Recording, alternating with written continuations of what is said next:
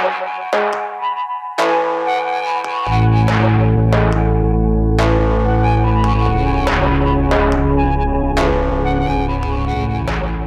Всем привет! Вы слушаете самый полезный русскоязычный подкаст о фитнесе, правильном питании и здоровом образе жизни «Бердибилдинг». Меня зовут Андрей Барышников, и, как всегда, со мной на связи мой постоянный сведущий Роман Юрьев. Привет, Ром! Привет, Андрей, и всем привет, кто нас слушает. У нас сегодня необычная такая обстановка, потому что мы сидим дома, но при этом мы видим с Ромой друг друга, мы включили видеосвязь, так как мы записываемся в сервисе Discord, и здесь появилась возможность ведения видеотрансляций, так что теперь вот всем проектам Бердикаст, в том числе и коллектив коллективом Birdie осваиваем эту технологию, посмотрим, как пойдет, и, может быть, от этого беседы получится как-то более живой или, может быть, более интересной. У нас сегодня тема будет интервальное голодание, но прежде чем мы к нему приступим, хочется обсудить э, большое событие в мире ну, по крайней мере, силового спорта, это тяга Хафтера Бьернсона. Ну, кратенько, хотя бы просто рассказать, потому что, мне кажется, это важно. Да, это мега важно, это, это круто. Ну, для нас, ну, как вообще для людей, которые близки к спорту, это офигенно. То есть, э, хотя бы, я просто помню, как тянул Эдди Холл. И в свое время, кстати, Эдди Холл красавчик. Вот, вот это, там же начался срач лютый совершенно по этому поводу в сети, в том числе это Эдди Холла, но он э, скакнул с 465 на 500 сразу. И это было настолько драматично, прям круто на самом деле. Ну, как бы срач, который поднялся вокруг этого, и в том числе реакция Эдди Холла, ну, как бы его личное дело, но, в принципе, его заслугу никто не отметает и не забывает, потому что он реально выложился там, чуть ли не отошел во время этой тяги. Но а в чем в плане Хартера Бёрнсона, вот я недавно смотрел видео, по-моему, его выпускал на Гоп Channel оно вышло, про историю, то есть его первая тяга там на 300 килограмм, которую он там, грубо говоря, горбом тянул и прочее, э, насколько человек, то есть вот реально по шагам, насколько он, грубо говоря, из ничего фактически вышел на супер-пупер мой рекорд, и самое главное, что меня впечатлило, как он потянул.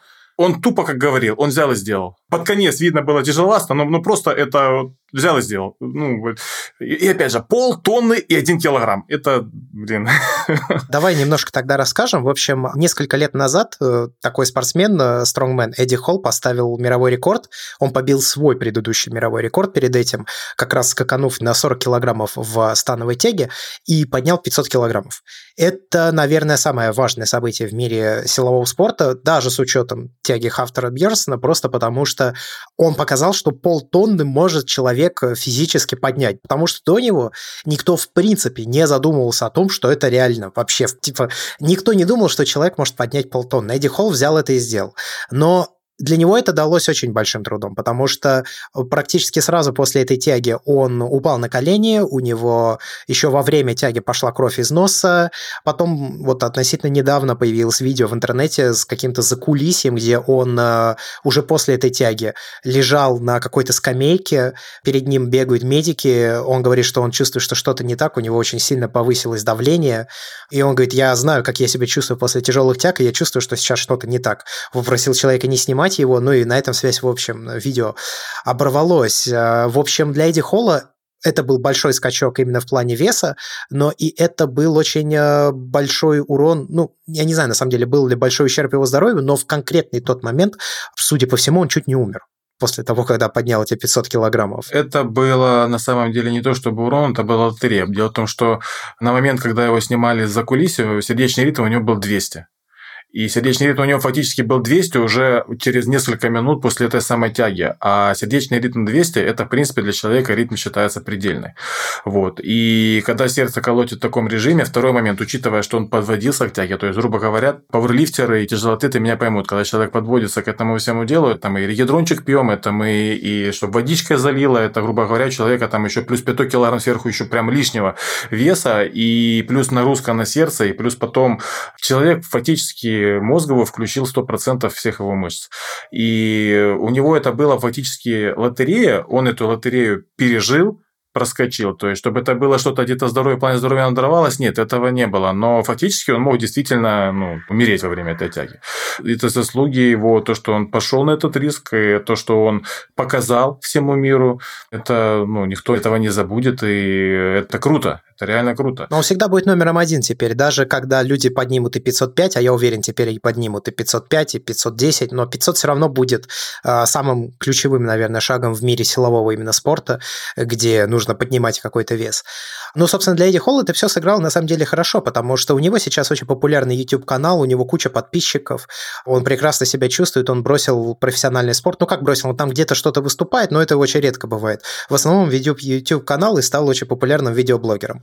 И вот, кстати, ты говоришь его поведение, мне кажется, что это... Хайп. Ну, это хайп, да, но я имею в виду, что это продуманная, вполне заплаченная... Ну, то есть я думаю, что это продуманная маркетинговая кампания о тяге Бьернсона. Да, да, я поддерживаю. Заплатили деньги за раскрутку. Только хотел это сказать, потому что реально, учитывая современные технологии, вот этого всего дела, то есть хайпа, технологии поддержки интереса, технологии заманивания подписчиков и так далее. Я думаю, что это все очень четко продумано и фактически красивый спектакль. Конечно, я в этом уверен. Опять же, у нас сейчас э, карантин и коронавирус, и в связи с этим все сидят за компьютером, и у тебя есть доступ к аудитории, которая точно будет сидеть и от нечего делать, вероятно, смотреть.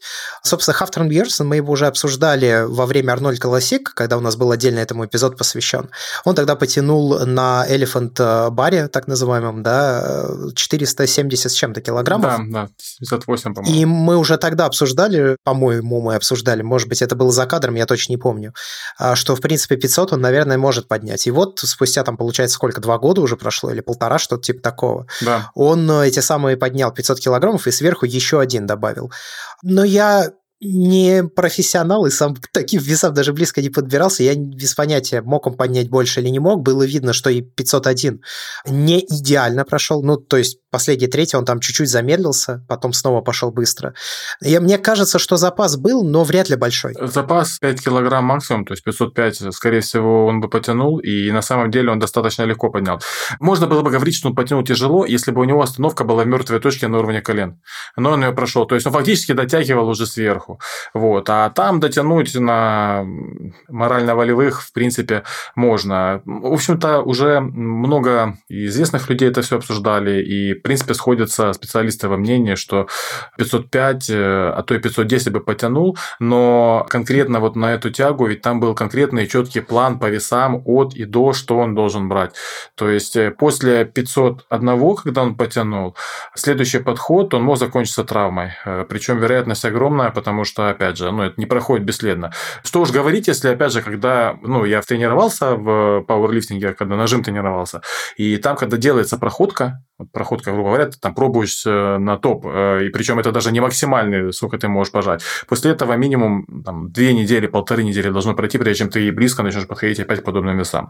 А тут э, потянул рекордный вес, который не тянул, то есть он на проходке 400, по-моему, 65 поднимал, вот, и после этого пробовать еще, это стопроцентная травма, а, ну, травма не разная бывает. Кому она нужна? Да, кому она нужна, да, это минимум на год ты, грубо говоря, вылетаешь из всего этого. А там впереди, опять же, и Стронгмен, и прочие все моменты.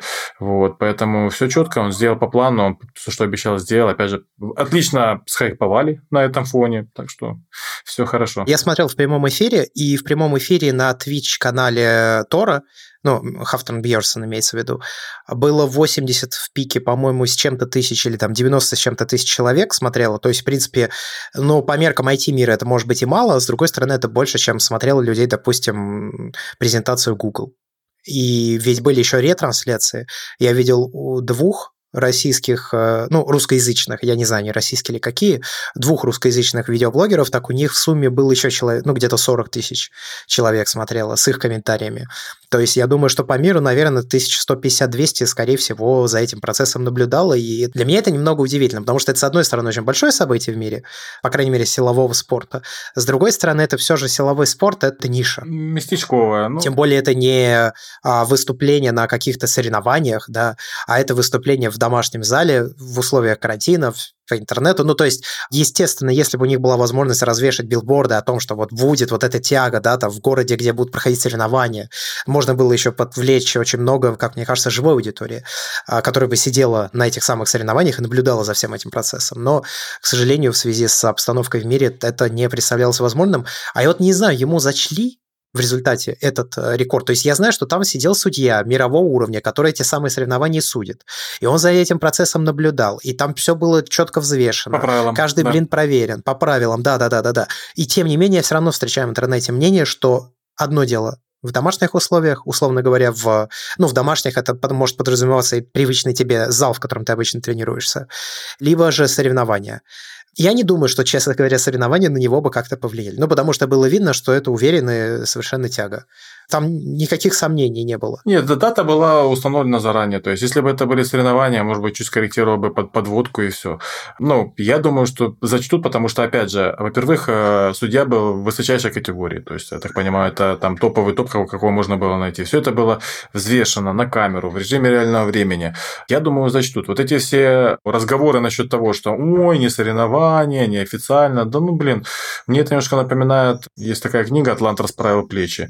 Очень известная, популярная. Да, да, да. Вот там очень классно подобные моменты описываются. По сути, это лейтмотив и красная линия всей книги.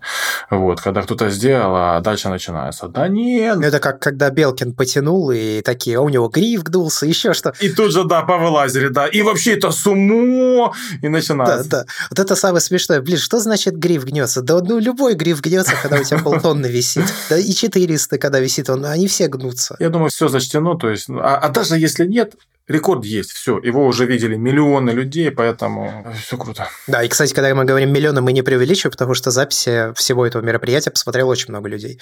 Причем каждый абсолютно YouTube-канал, который хоть как-то посвящен силовому спорту, он э, посчитал необходимым выложить эту запись. И я видел даже обычный новостной американский канал об этом рассказал. Ну, то есть большой YouTube-канал э, какого-то новостного издания, не касающегося спорта вообще, тоже его осветил.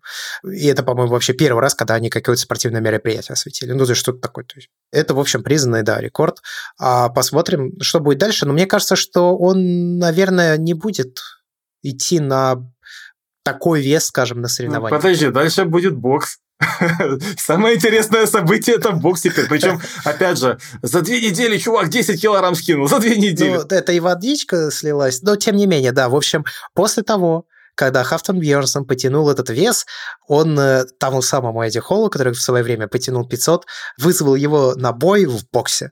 Мол, давай, значит, через там энное количество времени, я не знаю, сколько должно его пройти, но там минимум год, что ли. Что год, да, да, да, да, чтобы готовиться подвести. Будут, в общем, бить морды друг другу, и Эдди Холл согласился. Опять же, понятно, что это все шоу, и интересно, что ведь уже была пара людей у нас, которая вызывала друг друга на бой, как Ляев и Емельяненко. Причем очень на самом деле много мнений, мнение с крайне противоположное, но я лично, как опять же, классное шоу, все, я отношусь к этому так, без всяких там а кто, а что, а выпендрешь и так далее. Ну, молодцы, то есть э, Емельяненко, в принципе, он профессионал, тут и говорить нечего. Как Ляев э, не побоялся, вышел. Заработали на этом, сделали хайп и так далее. Да не имеет значения, это офигенное шоу, все, то есть, ну, как бы, что тут обсуждать? Ну, собственно, вот э, и здесь, как мне кажется, будет ровно такое да. же шоу только э, другого масштаба, чуть большего. И, ну, потому что и сами мужики побольше, чем те оба. Но и опять же, нужно понимать, что это не будет профессиональный боксерский бой, даже если они год будут очень сильно тренироваться.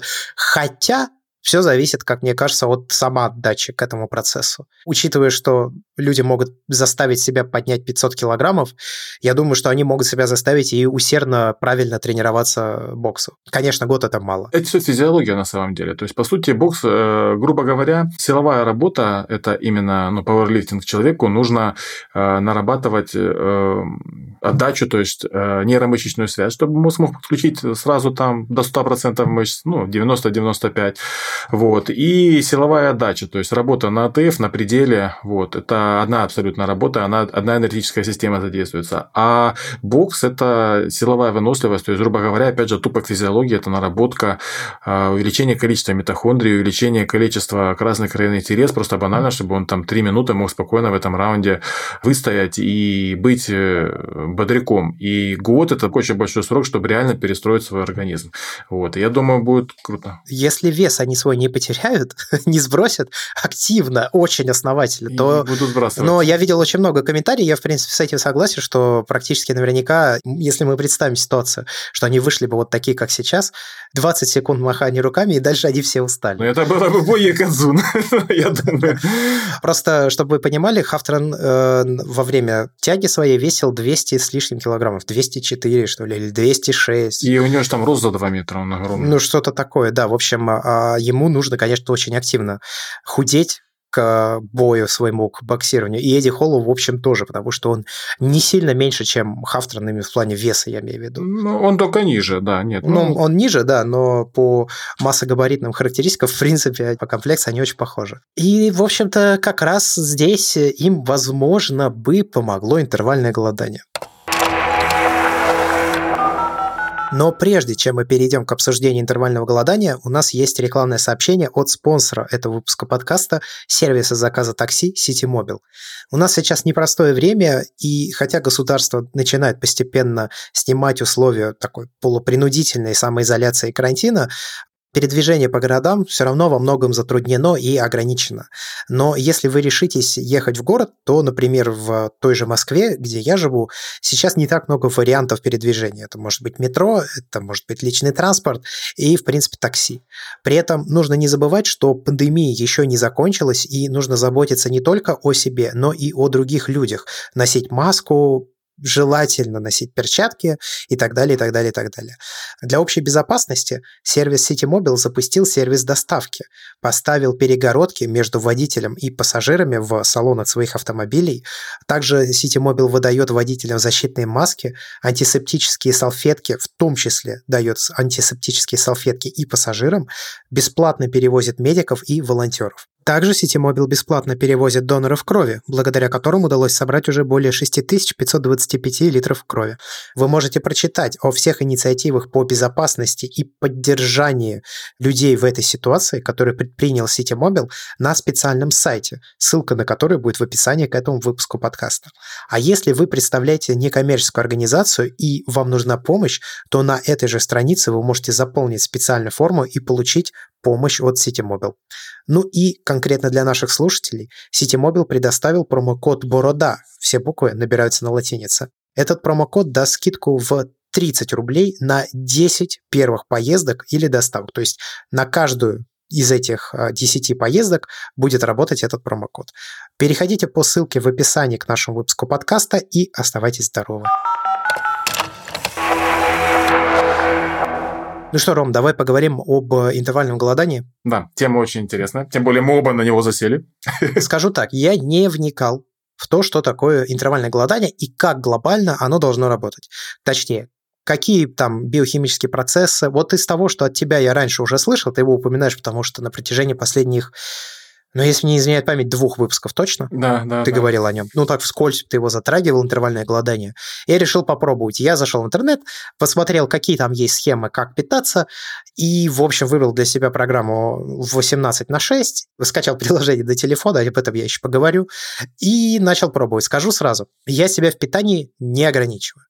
Ну, то есть, в принципе, я ем, что хочу. Ну, и я, у меня шоколадки даже залетают. Вот-вот-вот, я ем, что хочу, но при этом придерживаюсь интервального голодания. Я хочу сказать, что сейчас получается сколько? Да, я сижу на интервальном голодании с воскресенья, и результат увиден уже сейчас.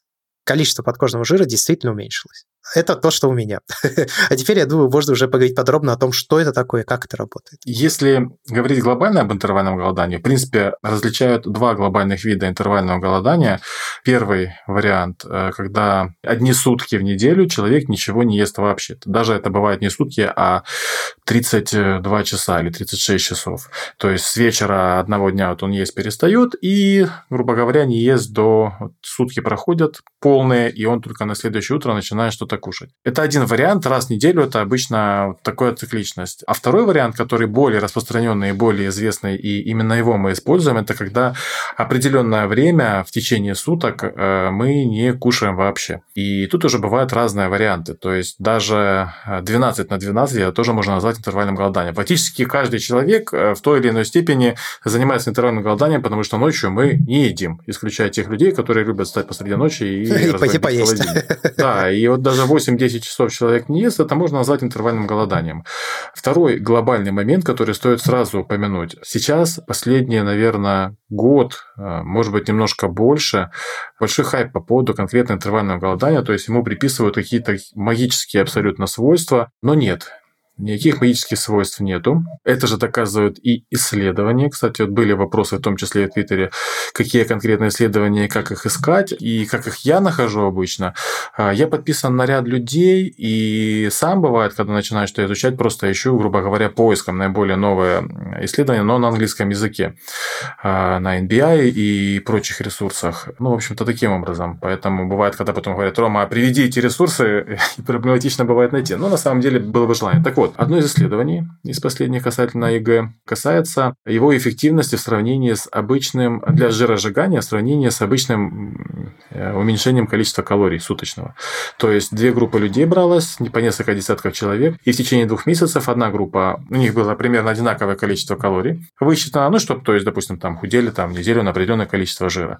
А, но одни люди кушали как обычно, то есть там 3, 4, 5 раз в день. А у других было интервальное голодание формата 16 на 8. То есть такой наиболее распространенный вариант. То есть 16 часов они не едят, 8 часов они потребляют пищу. Через два месяца, когда измерили результаты потери жира, результат итоговый оказался ноль. Абсолютно никакой разницы, что у одних, что у других. Говоря проще, закон сохранения энергии э, никто не отменял. И то ли ты уменьшаешь количество калорий таким образом, что ты просто не ешь определенное количество времени, э, то ли ты просто столько же калорий потребляешь, но кушаешь чаще, абсолютно никакого значения для организма это не имеет. И исходя из этого уже но я лично интервальное голодание воспринимаю как э, более комфортный вариант питания непосредственно для меня для уменьшения количества калорий. То есть для того, чтобы не пережрать, грубо говоря. Это действительно достаточно комфортная схема питания. Сейчас объясню. Она комфортна не только потому, что у меня, допустим, я выбрал программу 18 на 6, соответственно, у меня есть 6 часов промежуток, именно промежуток времени, не просто 6 часов вообще в сутках, а именно промежуток. 6 часов, он начинается с 8.30 и заканчивается в 14.30. Вот на этом промежутке времени я ем. Я могу есть один раз, я могу поесть два раза, три раза, ну и у меня иногда получается, что я ем даже четыре раза за это время. Но после этого я не ем. И вот в чем дело. Вики, допустим, это тоже гораздо удобнее, потому что если она готовит, то готовить приходится на меня меньше. Ну, потому что это не растянуто во времени. Это не требуется каких-то снеков, там, еще чего-то. Перекусов, это да. тоже комфортно, да. И я думаю, что для тех, кто работает, это ну, я имею в виду сейчас мы пока что еще сидим дома, начались послабления и все такое, но тем не менее пока еще сидим дома, но когда ты начинаешь есть в офисе, это тоже может быть удобнее, потому что у тебя есть энное количество пищи, ты его съел в начале дня, и все, больше ты на это время не отвлекаешься, ты не ужинаешь, ты там не обедаешь, условно говоря, ну, в кавычках, да. Это вопрос именно удобства. И я хочу сказать, что ну вот мне, допустим, сейчас пока что по вечерам еще сложновато. Сложнее всего мне было по-моему, во вторник мне было прям очень тяжело. Второй день? Ну, получается, в воскресенье, понедельник, третий день. Да, на третий день мне было очень сложно, мне было прям, прям, я вообще не мог. Я даже, знаешь, что сделал? Ну, Вика заказал себе суши, я взял у нее одну суши, но пожевал и выплюнул. Ну, то есть даже вот до такого дошло. Но мне в целом, мне это знакомо, потому что когда я вот первично еще до тренировок и прочее, когда я решил, что я буду худеть, то я худел как раз вот похожим образом. Ну, то есть у меня была не такая программа, но у меня было, что после шести я не ем. Ну, вот это самая распространенная классическая схема, да, полумифическая на самом деле. Но это было работоспособным, да, после шести я не ем, и, ну, раз в месяц я устраивал себе голодание на протяжении трех дней. То есть три дня только вода? Да, да, да. Три дня я ничего не ел. А извини за потомственную клизму ты делал, нет? Не, никакой клизму я не делал. А надо. Даже когда день голодаешь, желательно делать, потому что интоксикация может наступить. Три дня однозначно у тебя каждый раз была была интоксикация небольшая. Ну, я рассказывал, что один раз я чуть в обморок не упал, в, когда я поехал в автобусе, потому что я прямо внезапно, у меня стала такая слабость поднялась, и мне так есть захотелось. А там все на все наложилось. У меня была тяжелая физическая работа именно вот в тот промежуток, когда я выбрал голодание. И это лето, это жарко. Но я повторять это не планирую, конечно. это было от небольшого ума. Сейчас Прежде чем переходить к деталям, стоит опять же поговорить о в самом процессе в плане физиологии. Что такое интервальное голодание, вообще какие плюсы оно дает. То есть то, что в плане жиросжигания в сравнении с обычным режимом питания там большой разницы не будет, это факт. Но в чем вообще смысл? Зачем это надо? Э, помимо комфорта. Комфорт мы еще обсудим. Я расскажу свою схему и каким образом, допустим, я, я вообще не голодный э, в процессе, пока я ну, не ем. Смысл заключается в том, чтобы как можно более длительное время в нашей кровеносной системе отсутствовал инсулин. И от этого зависит еще и длительность периода, когда ты не ешь. Обычно люди считают, вот я есть перестал, все, у меня вот начался отсчет. По факту отсчет начинается примерно через полтора-два часа. Потому что после плотной еды, после плотного режима питания, после плотного приема пищи, примерно полтора-два часа еще в крови достаточно большое количество инсулина. Опять же, почему инсулин? То есть, э, это ни в коем случае не какой-то там плохой гормон и так далее. Мы уже не раз это обсуждали. То есть, он необходим. Это важный гормон, который разносит э, полезные вещества по нашему организму, по нашим клеткам все. И это один из самых сильных анаболических гормонов, инсулин. Но когда инсулин присутствует в системе, процессы жиросжигания невозможны.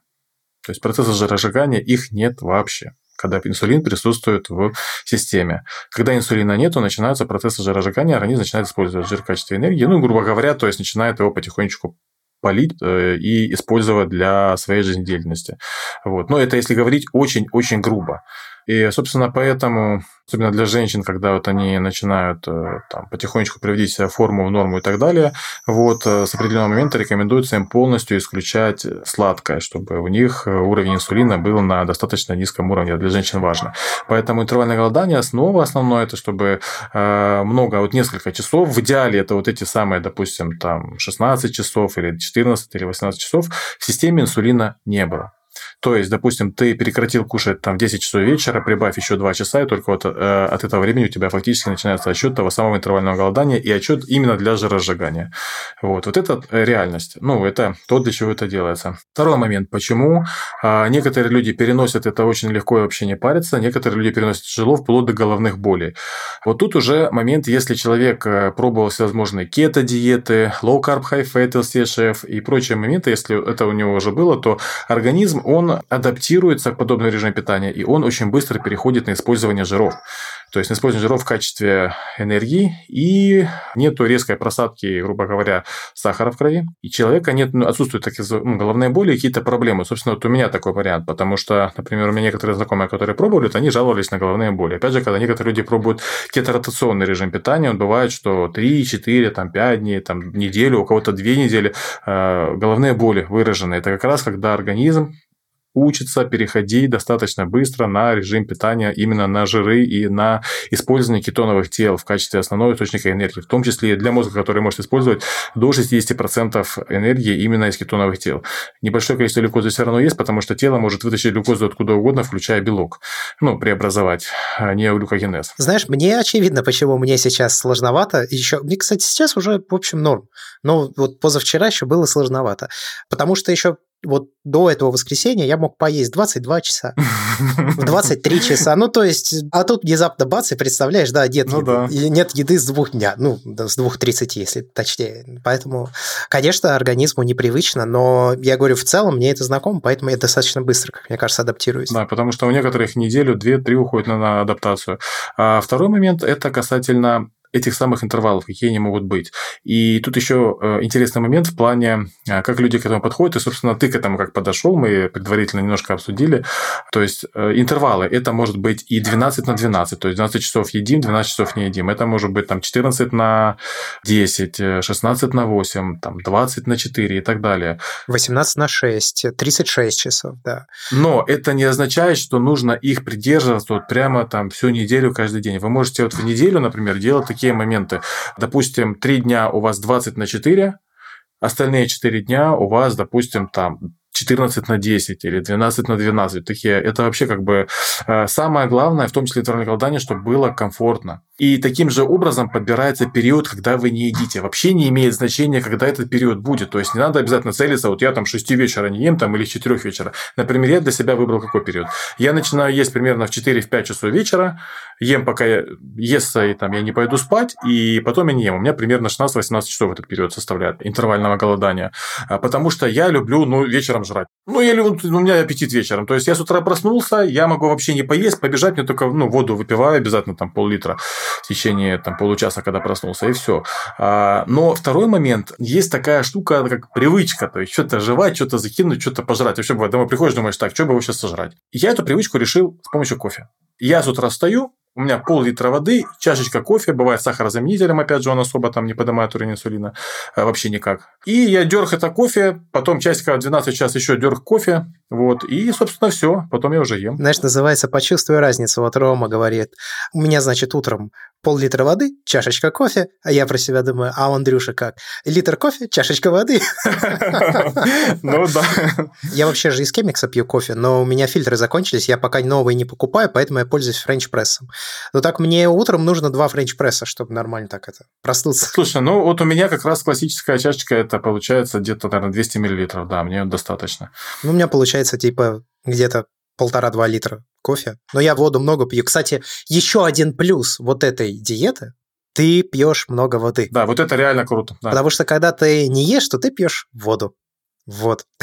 И это хорошо, потому что у меня воды, очевидно, в организм не хватает, потому что кофе я потребляю в очень больших количествах. Ну и об этом я все последние годы, сколько мы ведем с тобой бердибилдинг, об этом я постоянно причитаю, но ничего с этим не делаю. Слушай, ну, уже тоже есть исследования и очень много разговоров на эту тему, что кофе не только вредный, но и полезный, и скорее даже ближе ко второму. То есть, если не превышать рекомендуемую дозировку 400 мг кофеина в сутки, то при том, что у тебя все хорошо с речи-сосудистой, проблем нет, нет вообще никаких, и я скажу больше, единственное, на организм он не влияет, он может влиять на нервную систему, э, но это уже зависит индивидуально от человека. Нервная система плюс сушит, конечно, видно, знаешь, ногти сухие, волосы. Это опять же решается тем, чтобы нужно компенсировать выпитое кофе. Да. Вот как раз сейчас стало лучше с этим. Перешел на интервальное голодание, стал лучше. Я реально стал сильно больше пить воды, а это очень-очень важно. Еще э, можно, ну, допустим, для людей, опасающихся, что начнется резко мышцы гореть начнут, там тело будет белок использовать, там еще что-то. Ну, нет, так быстро эти процессы не происходят, но для особо опасающихся, такие как лайфхаки, например,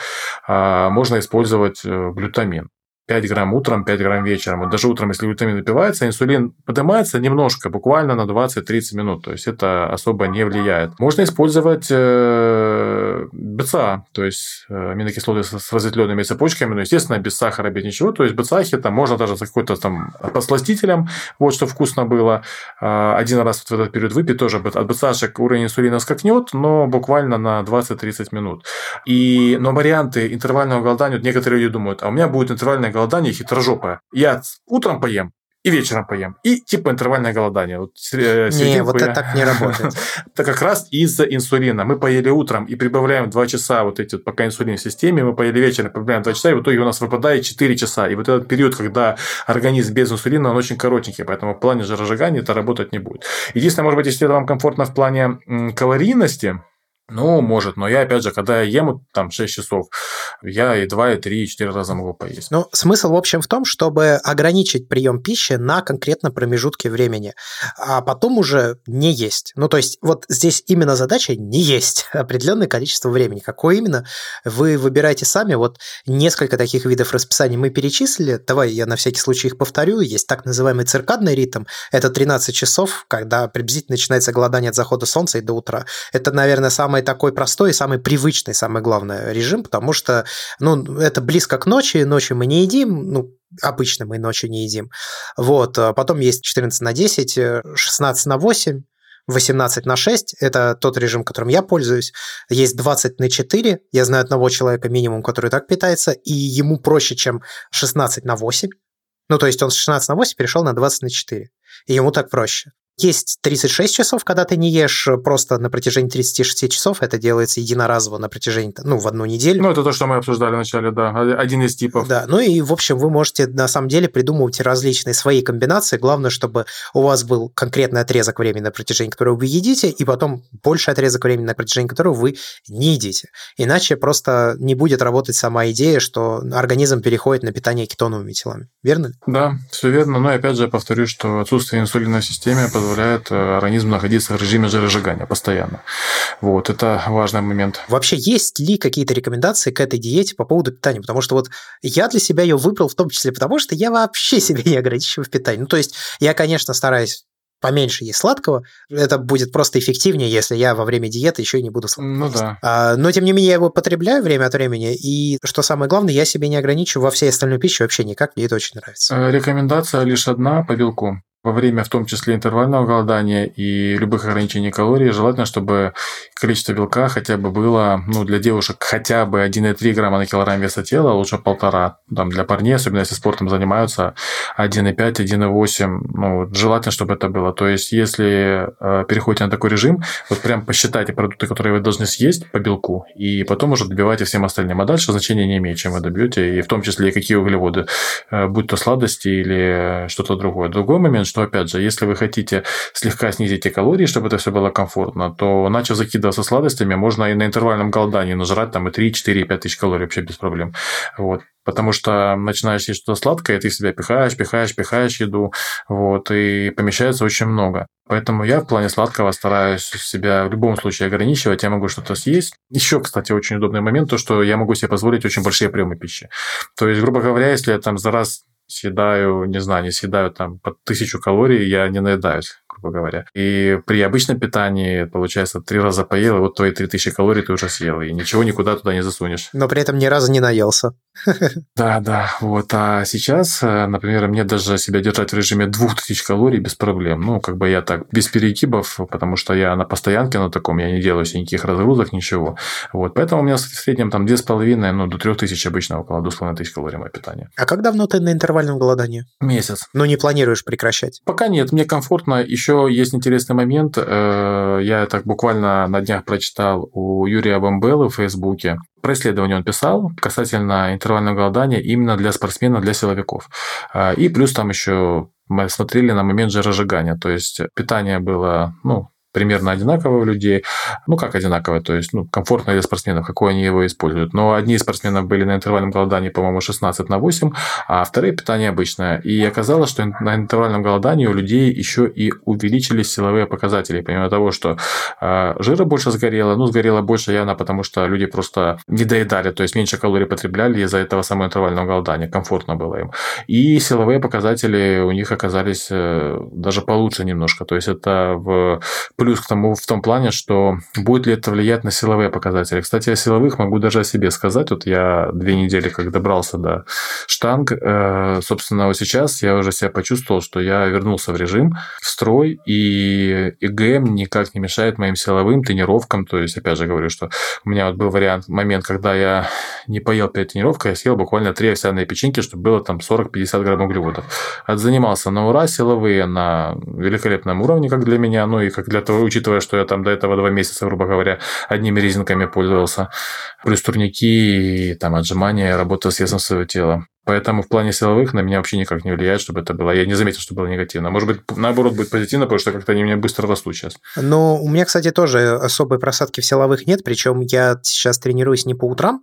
То есть у меня, получается, я ем в первой половине дня, да, ну то есть с 8.30 до 14.30, а тренируюсь я где-то в районе 19-20 часов. А, вечером. Да, да, ну то есть есть большая разница во времени. Очевидно, не поступало перед тренировкой никакой еды, и по идее должна быть просадка в энергии, там еще в чем-то, но я ее не испытываю. Ну, аналогично, я себя чувствую отлично. Ну и кофе еще бодряк мне держит. И, опять же, мне, кстати, нравится, у меня вот почему-то я себя комфортнее на интервальном голодании чувствую в плане кофе. У меня бывает вот, если я раньше там с утра хорошо плотненько позавтракал и наверх налил еще кофе, вот какой-то дискомфорт в голове бывал. Ну, то есть так, какой-то ты немножко перевозбужденный себя чувствовал. Сейчас прям кайф. Я, ну, я кофе люблю, люблю, и прям я высербываю две такие чашечки кофе утром, в обед, и прям кайфую, кайфую, мне очень нравится. Еще и могу и вечером навернуть. От себя скажу, что на кофе главное не очень сильно налегать, потому что когда ты, ну, не ешь, и ты чувствуешь себя голодным, если ты еще сверху это зальешь приличным количеством кофе, то ты захочешь еще сильнее есть. Нет, наоборот, у кофеина, у кофе он аппетит снижает, он его не повышает. Это зависит от количества. Я тебе серьезно говорю. А, ну, Тебя может... начнет потрясывать, и ты почувствуешь прям тягучую такую снизу живота живота, прям ты, ты почувствуешь, вот у тебя, знаешь, как будто вот по щелчку пальца у тебя просто бац, и силы пропадут, и ты захочешь есть. Это происходит при большом количестве кофе. Не дошел до такого уровня кофе, видимо.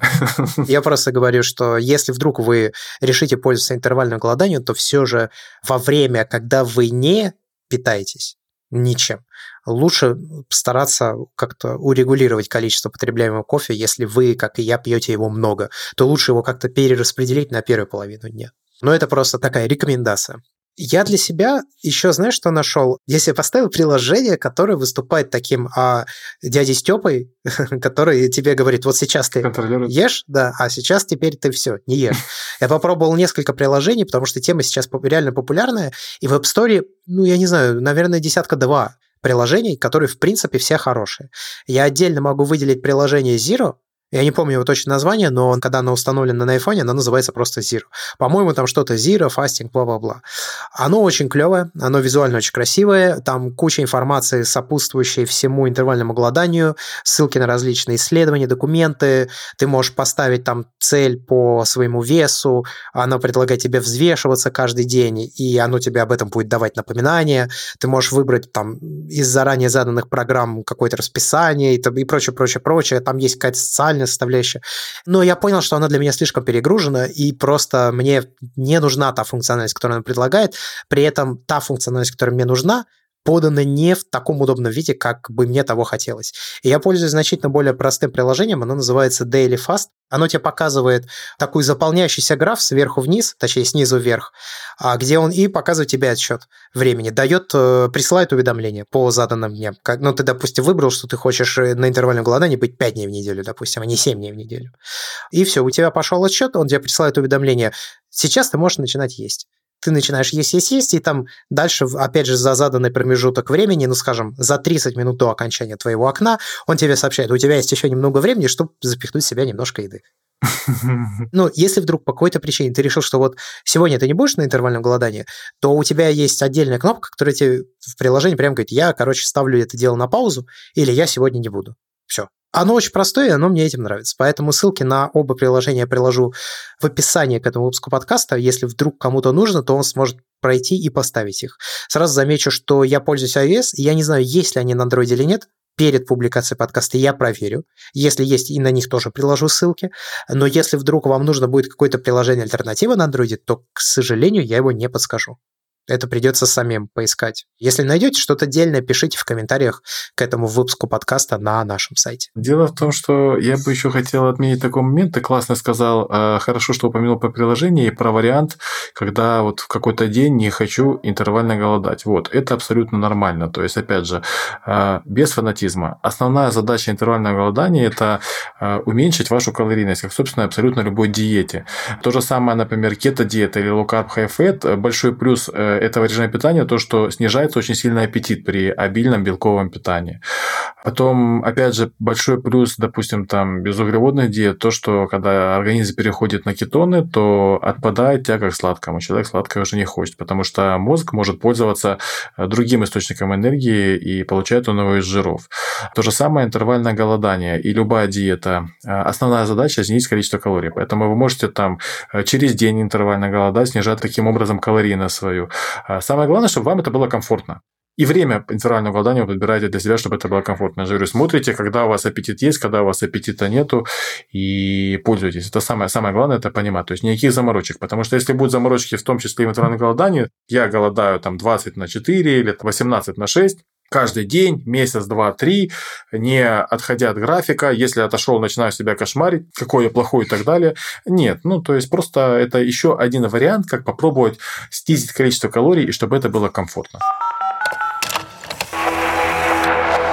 Ну что ж, и на этом, я думаю, можно заканчивать этот выпуск подкаста. Большое спасибо, что слушали. Надеюсь, что информация, которую мы сегодня рассказали, была вам полезна и будет полезна в будущем.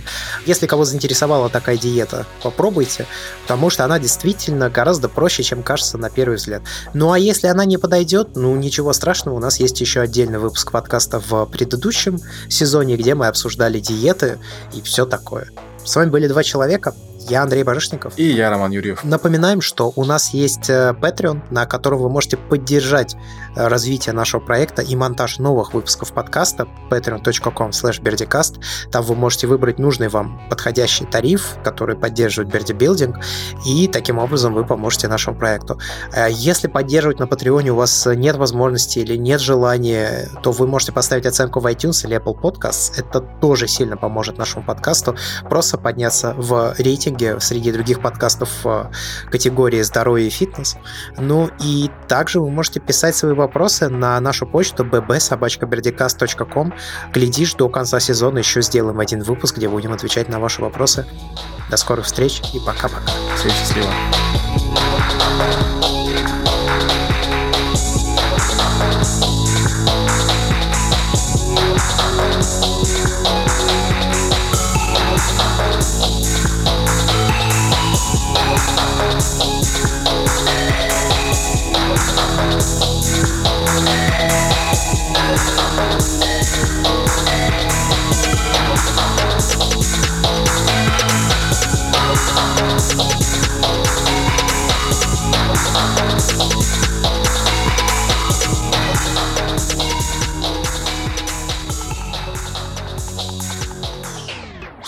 Слушай, ну для меня вообще весь этот опыт с э, изоляцией, карантином и так далее, мне, ну, два месяца, грубо говоря, я на одних резинках и так, чтобы потерял каких-то там объемах, силе и так далее, ну, нет. То есть, я говорю, что две недели и все восстанавливается. Поэтому мне вот в этом плане понравилось. Нет, ну у меня зал-то в принципе... дома. Я никаких с этим проблем не испытываю. Ну, то есть, у меня скамья для жим. Ну, да, я помню, конечно. Все то, я это все использую, да-да-да. Вот, нет, но у меня в просто... этом плане все окей. У меня не было такого опыта, чтобы просто перейти на силовуху именно со своим весом на турники и с резинками. Заодно, кстати, резинки завел. То есть у меня долго думал, когда, mm-hmm. когда брать, но вот уже набрал, всего хватает теперь. Ну, ты взял обычно.